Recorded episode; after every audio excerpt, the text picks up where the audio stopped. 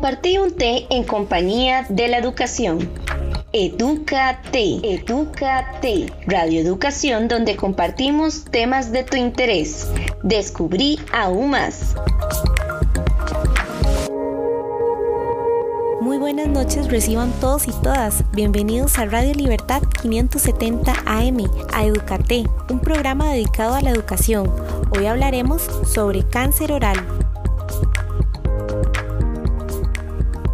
Mi nombre es Anavi Contreras del proyecto social Educa de la Fundación Ciudades de Libertad con la colaboración del TCU TC 640 de la Universidad de Costa Rica. El día de hoy tenemos un invitado especial, es el doctor Sergio Castro Mora, quien es máster en medicina oral, patología bucal y maxilofacial de la Universidad Mariano Galvez de Guatemala, Universidad Cayetano Heredia en Lima, Perú y Universidad do Paraná, Brasil. Es profesor del Sistema de Estudios de Posgrado de la Universidad de Costa Rica, docente del énfasis de dolor orofacial y medicina bucal de la Universidad de Costa Rica y tiene su práctica privada en medicina bucal, además que es conferencista nacional e internacional. Bienvenido al programa, doctor. Muchísimas gracias por aceptar la invitación. Es un honor que esté con nosotros hoy.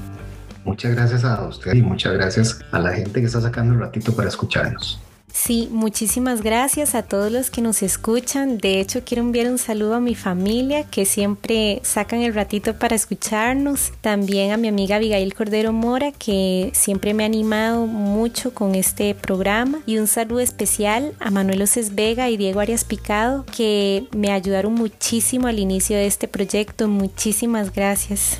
Eh, muy bien, hablemos del cáncer. Bueno, según Sir Rupert Willis, en una definición que está vigente desde 1952, el cáncer es una masa anormal de tejido que tiene un crecimiento que no es igual al de los tejidos que lo rodean y además persiste de una forma agresiva a pesar de que se elimine el estímulo que desencadenó que este tejido cambiara. También la Organización Mundial de la Salud reveló que el cáncer es una de las primeras causas de muerte a nivel mundial que atribuyó en el 2012 a 8.2 millones de muertes. Entre los que causan mayor número de muertes son los cáncer de pulmón, hígado, estómago, colon y cáncer de mama. El cáncer empieza con una transformación de una sola célula que puede tener un origen en agentes externos o factores genéticos heredados. En Costa Rica, según el INEC, que es el Instituto Nacional de Estadística y Censos, el cáncer es la segunda causa de muerte. En esta ocasión vamos a hablar sobre el cáncer bucal. A este cáncer también se le conoce como carcinoma de células escamosas. Doctor, ¿cómo podemos identificar el cáncer en nuestra boca y cuáles son las zonas en las que tenemos que poner más atención? Bueno, Navi, pocas palabras o pocos diagnósticos generan en la gente tanto miedo como la palabra cáncer. En el contexto del cáncer de boca, que incluso, aunque no me lo creas, todavía hay gente que cree que no ocurre el cáncer de boca. El cáncer de boca es una enfermedad que ha venido ganando terreno de manera tal de que en algún momento de la historia de nuestro país estaba como de número 17 y hoy por hoy se ubica entre los primeros lugares, entre los 10 primeros lugares de causa de este tipo de enfermedades. Como, como vos bien mencionaste, el cáncer, la definición de cáncer más bien de neoplasia, que es el término científico que se utiliza para definirse estas cosas, es un crecimiento de tejido que crece, crece y crece y que por más que usted intente detener ese crecimiento, ya sea quitando el factor que lo provocó o bien quitándolo sin hacer mayor cosa, esta lesión tiene capacidad de crecimiento. Esto es muy importante porque va a, ser, va a representar uno de los principales factores que vamos a ver en boca. Vos me preguntabas que cuáles son, digamos, eh, las principales zonas que en la boca se ven afectadas. Uno de los principales problemas, Anaví, que tenemos con el cáncer de boca es que aparece sobre todo en zonas que uno puede confundir con un mordisco, porque aparecen bordes laterales de la lengua, aparecen los cachetes por dentro, aparecen zonas que uno perfectamente puede decir fue que me mordí. Con respecto a cuáles son, digamos, los signos y síntomas más frecuentes, haciendo alusión a lo que vos mencionaste de que el principal tipo de cáncer de boca es una variante que se llama carcinoma de células escamosas. Eso es un detalle que debe de recordarse porque este surge de la parte más superficial de la piel que recubre la boca. Y esto significa que cuando el cáncer comienza a formarse, no duele, no pica, no arde, no hay ninguna sensación ni nada raro. Y todos esos signos y síntomas del dolor, del adormecimiento, de las cosas que uno puede sentir cuando se tiene cáncer de boca, es porque la lesión ya es particularmente profunda. ¿Cómo aparece? Es decir, ¿qué son los principales signos y síntomas que vemos cuando el cáncer está empezando a aparecer en boca?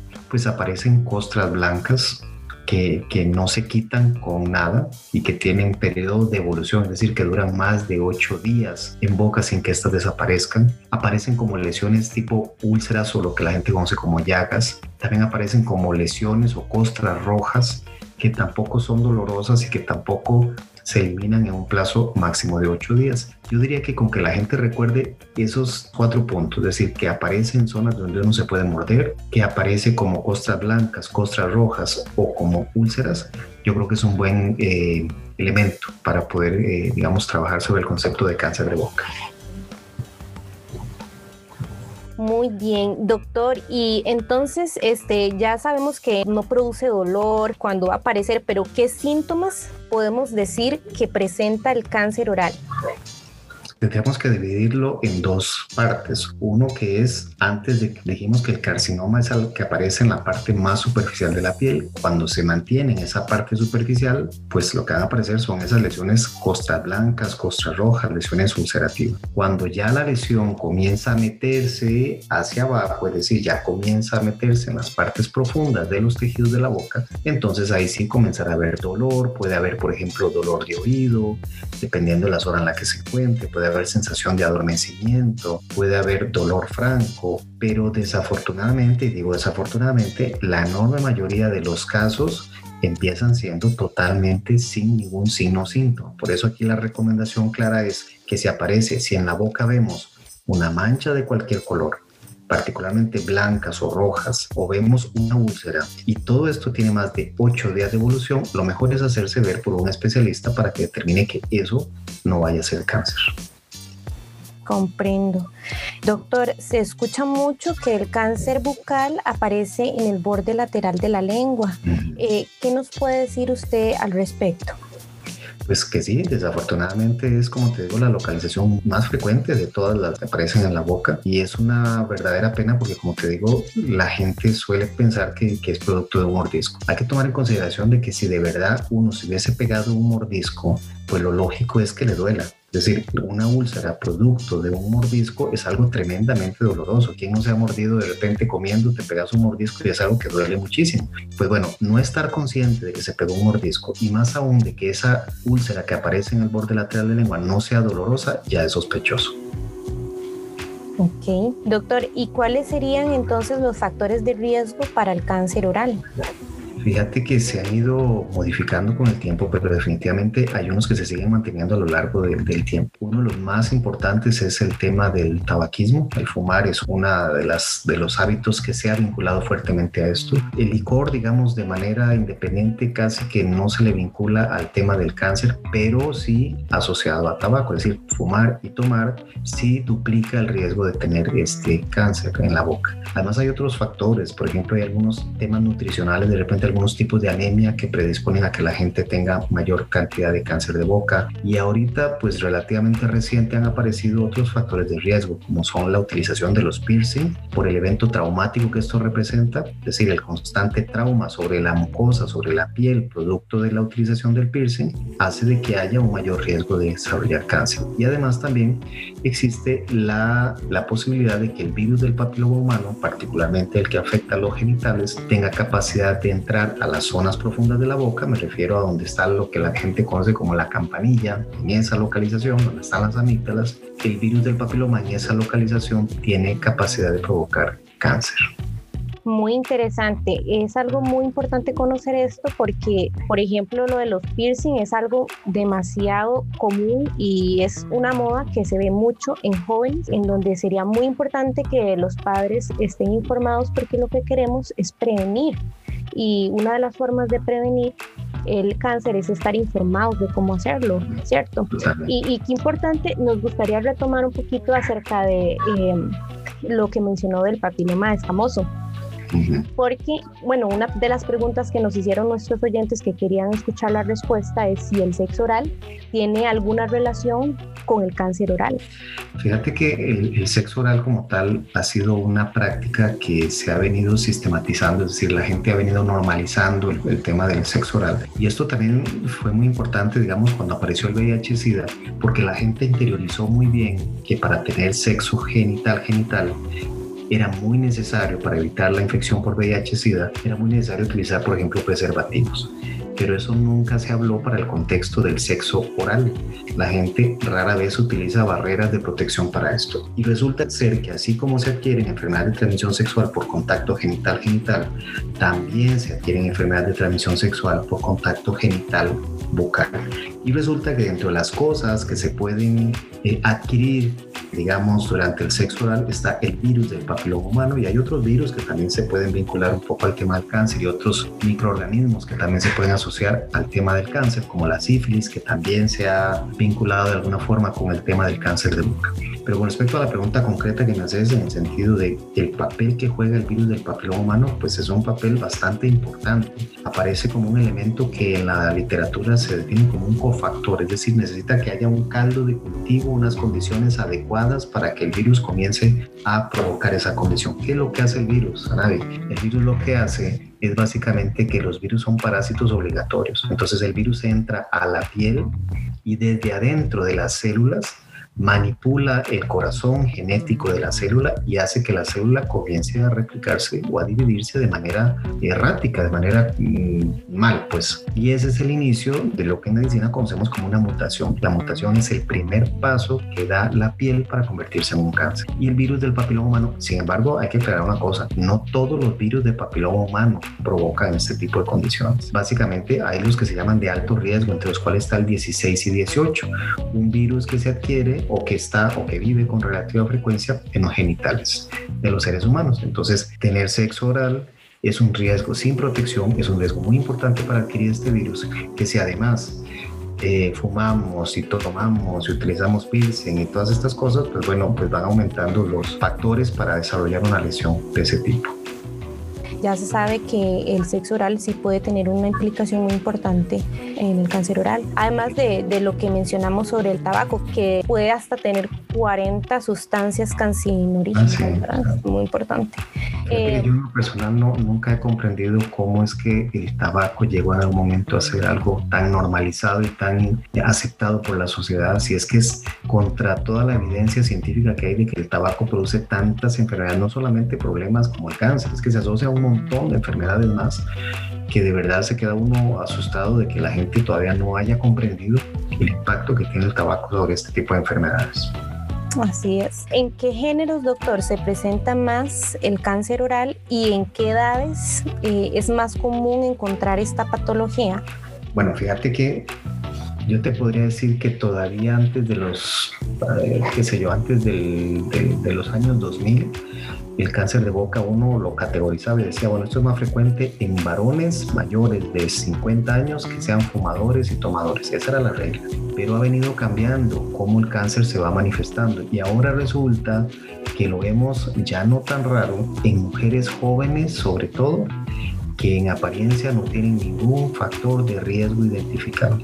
Y esto es lo que convierte al cáncer de boca en estos momentos en un problema de salud público, porque la gente tiene que enterarse que incluso gente tan joven, yo en lo personal he atendido pacientes de 17 años con cáncer de boca, sin ningún factor de riesgo conocido. Por eso es tremendamente importante que la gente esté enterada y familiarizada con que el cáncer de boca se manifiesta, como hemos venido mencionando, manchas blancas, rojas o de cualquier color y úlceras. Si se tienen esos tres elementos, esos cuatro elementos que mencioné y no desaparecen en ocho días, eso es motivo de consulta, porque también hay que entender de que tener cáncer no es eh, una firma para la muerte, es decir, no es una eh, sentencia de muerte, porque el cáncer atendido a tiempo es perfectamente manejable. Y entonces esto eh, es importante recomendarle a las personas que constantemente se estén haciendo un autoexamen ellos mismos porque si no se sabe cómo es algo normal, muy difícilmente se va a detectar algún cambio que nos indique este, que algo está mal en nuestra boca. Ah, entonces es importante que siempre nos estemos revisando para saber cómo es mi cavidad oral, porque pues obviamente no todos tenemos las mismas características, hay una que otra variación, sin embargo, sí es importante saber cómo es lo normal para poder saber cómo diferenciarlo. Totalmente de acuerdo, es decir, es una de las, de las eh, cosas que mayoritariamente recomendamos. Hay dos cosas que yo diría que podríamos recomendarle al público. Una es que cada vez que visite a su dentista le pida que le revise los tejidos blandos, es decir, que le revise la lengua, el piso de la boca, el fondo de la garganta, que le revise los cachetes, los labios, es decir, el dentista está muy entrenado para poder identificar cosas que son normales de lo que no son normales. Y por otro lado, evidentemente lo que vos estás mencionando, y es que por lo menos una vez al mes, cuando se lave los dientes, se revise la boca para que, como vos decís, se familiarice con el color normal, con eh, lo, que va a encontrar en su boca. Tremendamente importante quitarse las prótesis para revisar qué hay debajo de las prótesis porque se llevan más de una sorpresita. La gente que tiene la costumbre de no quitarse los dientes y de repente un día va uno y se las quita y se encuentra una sorpresa ahí abajo. Eh, ahora, hablando un poquito más sobre la predisposición genética, ¿de qué nos sirve saber si nosotros tenemos esa predisposición genética, valga la redundancia, por parte de nuestros familiares? En ese sentido, afortunadamente, el cáncer de boca no responde a un patrón hereditario, como lo es el cáncer de mama o el cáncer de colon. Esos son cánceres que si uno sabe que en la familia está, las otras personas, miembros de esa misma familia, tienen un altísimo riesgo de desarrollarlo. Afortunadamente, el cáncer de boca no funciona así. Es decir, pareciera ser que son más factores locales, más factores de cada quien, como haya manejado el tema de la nutrición, del uso de alcohol o del contacto orogenital, que por factores meramente genéticos, ¿verdad?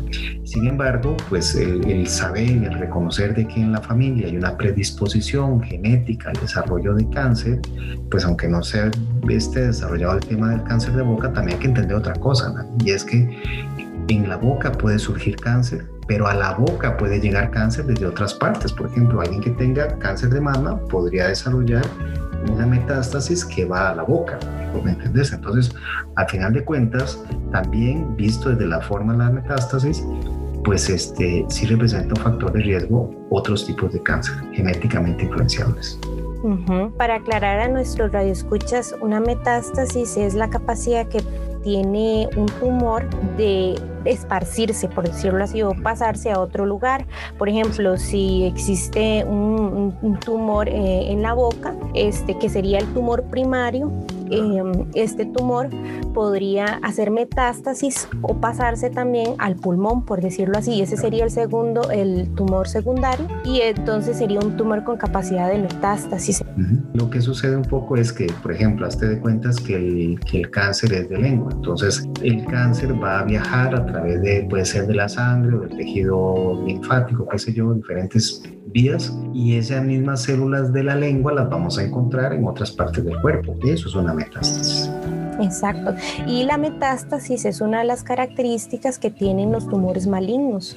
Ah, Entonces es importante también saber que esto, esto puede suceder. Una de las cosas que por eso es importantísimo que la gente entienda que el cáncer de boca se tiene que detectar en estadios muy tempranos es porque el problema es que si el cáncer de boca hace metástasis, es, primero es muy fácil que haga metástasis, porque por ejemplo en el piso de la boca hay grandes vasos sanguíneos, hay tejido por donde el, cáncer podría meterse. Y segundo, que evidentemente ya cuando el paciente tiene metástasis, cuando el cáncer de boca ya se pasó para otros lados, pues tiene peor pronóstico. Ahí la cosa sí se complica y muchísimo. Sí, claro. Aquí hay que hacer entonces como un llamado a la atención al diagnóstico temprano del cáncer. Sin lugar a dudas, sin lugar a dudas. Esa es la mejor manera.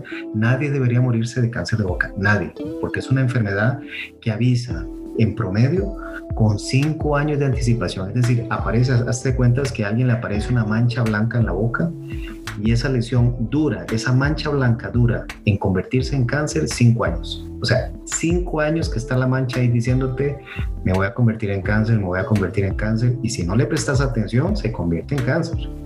Si la gente se quitara esa mancha o consultara con un especialista sobre el tema, pues no pasa nada, se quita la mancha y listo, que era cáncer, sí, pero bueno, era solo ese pedacito, ya no pasó a más. Entonces, doctor, ¿será posible que el estrés predisponga al cáncer o que tenga alguna relación con una persona ya diagnosticada con cáncer que, que empeore su pronóstico? Pues mira, no se ha descrito como que el estrés propiamente pueda jugar un papel importante en el desarrollo del cáncer de boca. Lo que sí juega un papel importantísimo es cuando la gente se está recuperando del proceso de cáncer. O sea, yo he visto pacientes que tienen, por ejemplo, lesiones por cáncer muy pequeñitas y otros que tienen lesiones enormes, que la forma en la que la gente emocionalmente tome la noticia y entienda el tratamiento que se le está aplicando es muy importante. He visto que esa, persona que tiene un cáncer enorme, que tiene una buena actitud, logra salir adelante y he visto gente que tiene un cáncer tremendamente pequeñito, que desde el principio está convencido que se va a morir, está deprimido y la cosa comienza a complicarse qué importante es mantener una buena actitud. Entonces es importante detectarlo con mucha antelación, así prevenir esta enfermedad. Doctor, ¿nos podría contar un poquito acerca del tratamiento que reciben las personas eh, con, un diagnóstico de cáncer oral? Bueno, eso va a depender de qué tan avanzado está el cáncer. Si el cáncer es una lesión pequeña y no ha profundizado mucho, el tratamiento es meramente quirúrgico, es decir, quitar el pedacito afectado. Pero hay que mencionar una cosa que sí es importante y es que el cáncer de boca es muy necio, es decir, es una lesión que puede aparecer y volver a aparecer y volver a aparecer, por lo que el paciente no se le da de alta así tan fácil, sino que uno le da seguimiento a lo largo de muchos años para poder pescarlo si es que eventualmente vuelve a surgir. Ahora, ya el uso de quimioterapia y radioterapia va a estar de la mano de qué tan complicado es el cáncer, por ejemplo, si ya hizo metástasis a otras partes, ya será necesario no solamente la cirugía, sino que será necesario también utilizar algo de quimio, algo de radio, me explico. Pero yo quiero que la gente se quede con la idea de que si el cáncer se agarra a tiempo, es solamente el equivalente a la anestesia que le colocan cuando le van a hacer una calza, por ejemplo, es la misma cantidad de anestesia, se quita el pedacito de piel enfermo y no pasó a más si se detecta a tiempo. ¿Cuáles serían ya las últimas recomendaciones finales a nuestros radioescuchas? Básicamente es no fumar, licor con moderación, buena alimentación, sexo oral con protección y chequeos periódicos, tanto uno mismo en su casa ante un espejo y buena luz y cada vez que va al dentista pedirle que le revise los tejidos blandos. Perfecto, doctor. Estoy segura que nuestros oyentes concuerdan conmigo en que son recomendaciones bastante puntuales y fáciles de recordar, así que juntos vamos a prevenir el cáncer oral. Hemos llegado al final de la entrevista. Muchísimas gracias, doctor, por haber compartido esta información tan interesante con nosotros y estamos muy contentos de que haya formado parte del tercer programa de Educate y muchísimas gracias. Muchas gracias estoy ahí para lo que necesites en algún momento. Si quieres hacer otro de otro tema, lo hacemos. También el doctor Castro compartió con nosotros unas imágenes de cómo se ve la lesión por cáncer oral en boca, las cuales estarán disponibles en el canal de YouTube de Radio Libertad 570 AM. Así que los animo a suscribirse para que puedan tener acceso con mucha mayor facilidad a contenido como este. Finalmente, hay ciertas cosas que el cáncer no puede hacer no puede mutilar el amor, no puede quebrar la esperanza, no puede corroer la fe, no puede destruir la paz, no puede matar la amistad, no puede suprimir las memorias, no puede silenciar el coraje, no puede invadir el alma, no puede robar la vida eterna. La información para la entrevista fue tomada del libro de principios de patología de Sir Rupert Willis y del sitio web de la Organización Mundial de la Salud y el Instituto Nacional de Estadística y Censos. Esperamos que hayas disfrutado de esta entrevista y te esperamos pronto en el próximo programa.